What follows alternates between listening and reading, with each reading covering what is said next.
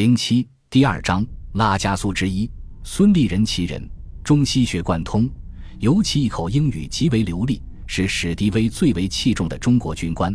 认为他与一些满脑子封建思想、没见过外面世界的国民党将领不同。但有趣的是，这位精通英语的中国将军与史迪威相处，大多时候却是在吵架。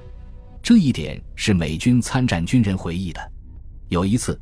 梅支队指挥官梅里尔准将曾迷惑地问孙立人：“说你和乔哪里有那么多的架要吵？”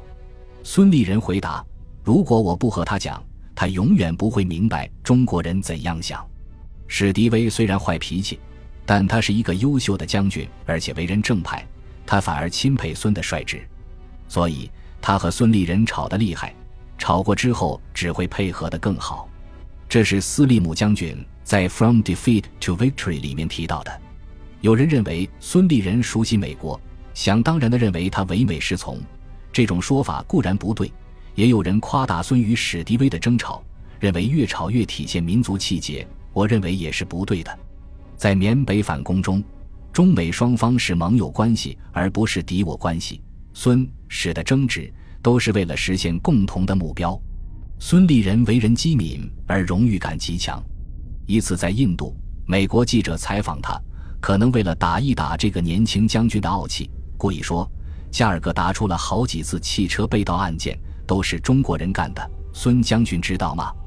熟悉美国的孙立人应声答道：“美国各城市丢汽车的案件都很多，是否也是中国人干的？”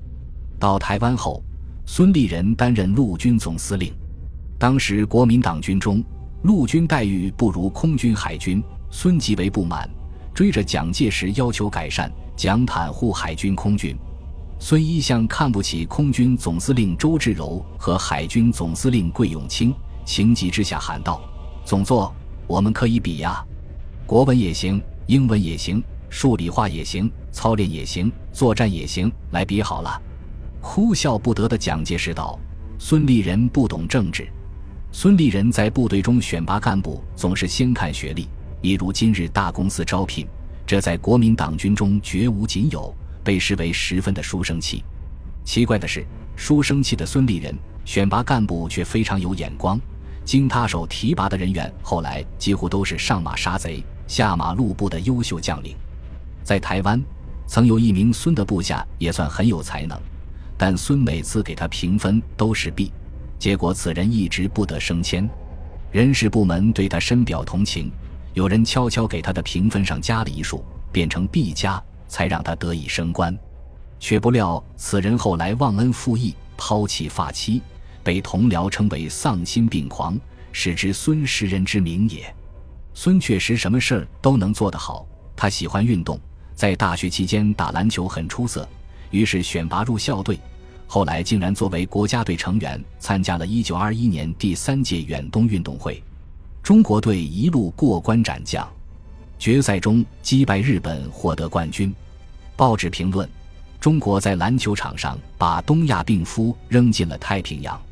孙因为在场上表现出色，动作迅捷，被冠以绰号“飞将军”。因为孙喜欢篮球，到台湾后成了台湾篮球运动发展的一大助力。中国将军当国家队运动员的一个是孙立人。一个是西北军名将孙连仲，后者曾为国家足球队队员。孙立人修养好，交往的大多是冰心一流的文化好友，为军中同僚侧目。他亦爱好文艺，支持军中唱歌，提升士气。当时远征军中流行三支歌，孙立人父亲做的《新义军军歌》《青年军从军歌》，还有一首十分特别，竟然是向前向前向前。我们的队伍像太阳，孙很喜欢他的旋律，直到后来发现解放军定其为军歌，才停止让部下唱这首歌。但是孙立人情绪激动时也经常骂人，口头禅带他妈的三字，这是长期在一线作战养成的习惯。他的英文秘书黄文美曾责他这个习惯不好。孙说：“我们当兵的，他妈的三个字就代表了一切喜怒哀乐。”孙立人廉洁。一生没干过贪污军饷、喝冰雪这种事情，亦不动用公费，心向长街记阵亡袍泽家属。因此担任陆军总司令后，家中清贫如故，菜金都要限制。若来客人添菜，只有咸蛋、皮蛋或炒蛋，家人背后有三蛋轰炸之说。家中特别处为经常举行舞会，也没有固定舞伴，是为了和美军社交。孙荫兵便案被软禁后，没有薪水，妻弱子幼，无以为生，只好自己种玫瑰花托人来卖补贴家用，竟然卖得极好。台中人称为将军玫瑰。新三十八师老部下回忆，孙喜欢养吊兰。驻军广州时，军务之余常亲自浇水，凝视欣赏。孙立人晚年说，最敬仰的两位长官，一个是宋子文，一个是郑洞国。孙立人被无辜囚禁三十三年，恢复自由后，民进党多次找他联络，让他出来揭露蒋介石的残暴，都被孙拒绝。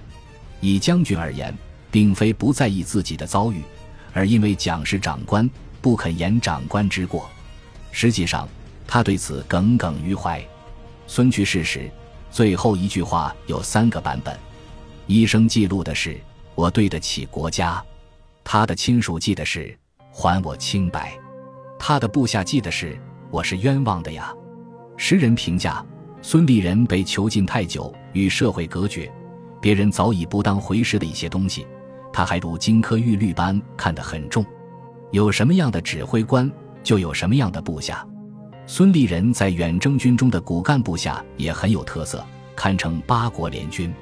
因为孙提拔部下注重学历，而当时中国受过高等教育的多有留学经历或在国外服务过，结果他部下的新一军中，喝过各种洋墨水的军官甚多。这就是所谓八国联军的由来，让我们来看看究竟是哪八国联军吧。了解了他们，也就对这支远征军有了一个比较感性而全面的认识。第一是美国，中国驻印度远征军的总指挥是美国人史迪威，训练、联络、指挥、后勤都少不了美国人，所以孙立人部下正宗的美国兵不在少数。比如两名联络官斯利尼上校和费利普上校，但是从纯粹的远征军角度说，新一军中带有美国背景的军官，以孙立人、齐学启和贾佑惠三人最为典型。之所以将他们三人并列，是因为他们的经历十分相似。这三位将军都是出身于清华中学，随后入读清华大学，随后考取官费赴美留学，入美国普渡大学。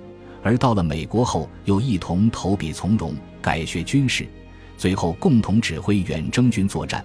这种友谊和经历在当时堪称罕见。三人学习军事的选择各有侧重。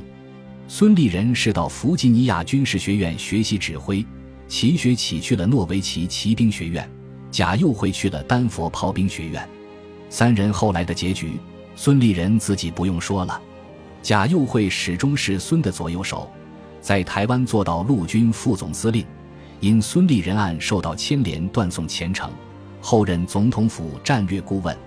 齐学启在一九四二年远征军向印度撤退途中，因不忍抛弃伤兵，亲自断后，率领伤病员撤退，为日军追击炮重伤被俘。其被囚禁于仰光达三年之久，始终坚强不屈。后被日军唆使叛徒杀害。值得一提的是，孙其曾同在淞沪战场指挥税警总团抗击日军。因为税警总团非正规部队，从淞沪撤退后，部队被陈诚所部吞并。孙被明升暗降，其被编为编外官佐。其于是离开部队，到浙江大学担任教授职务。一年以后，才为孙立人将军所召，再次从军。所以。浙江大学也任其学起将军为校友。第二是法国，在孙立人部下的军官中，法国背景的有一个半人。所谓孙立人部下一个半法国人，半个指的是一九三六年毕业于法国圣希尔军校的廖耀湘。这是因为廖其实不能算孙立人的部下。当远征军入缅作战时，孙廖可率领新三十八师和新二十二师属于平级。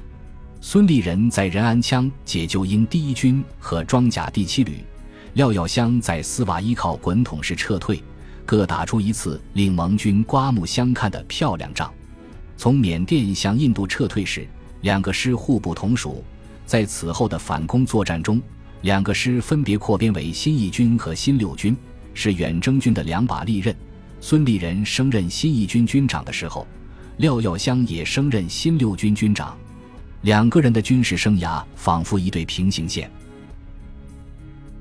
本集播放完毕，感谢您的收听，喜欢请订阅加关注，主页有更多精彩内容。